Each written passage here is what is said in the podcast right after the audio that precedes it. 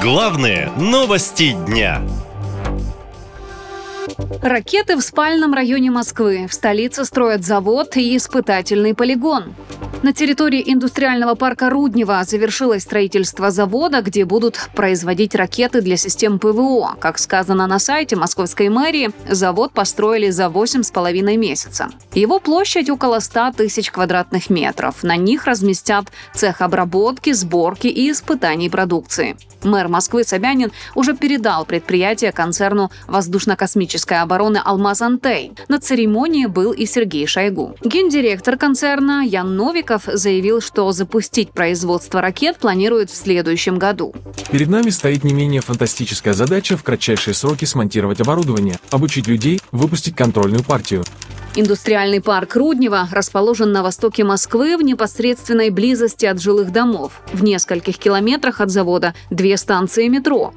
Строительство парка началось в 2020 году. Через два года Собянин говорил, что Некрасовка была построена как жилой спальный район в самых плохих традициях прошлого. Без рабочих мест, без объектов соцкультбыта, и теперь власти пытаются исправить эту ситуацию.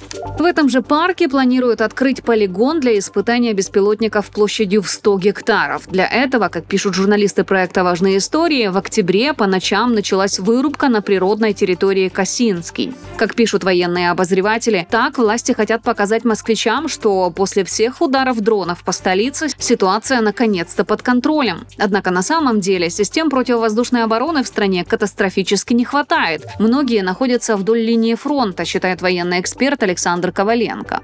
Российское руководство в панике. Они видят, что им не хватает того ресурса, который распределен по европейской части России. Фактически, ресурс их ПВО или уничтожен, или находится на Украине. ВПК не может в большом количестве производить именно комплексы малого, среднего и большого радиуса действия, чтобы полностью удовлетворить эшелон противовоздушной обороны. Поэтому они будут концентрироваться непосредственно, в, скажем так, центре принятия решений, то есть в Москве. Остальная Россия, ее европейская часть, она будет иметь меньше прикрытия противовоздушной обороной. До этого журналисты-расследователи также опубликовали фото и видео, на которых видно, что системы ПВО разместили на крышах жилых домов Москвы. Их развернули возле Минобороны, аэропорта, резиденции Владимира Путина и станции метро. Жители столицы шокированы, ведь это означает, что и завод, и полигон, и системы ПВО в жилых кварталах – все это может стать военными целями. А учитывая наличие Украины ракет дальнего действия и оснащенность современных дронов, жители Москвы могут быть под угрозой. Военкоры предупреждают, что власти сами создают риски для людей, размещая военные объекты в больших городах, особенно в столице.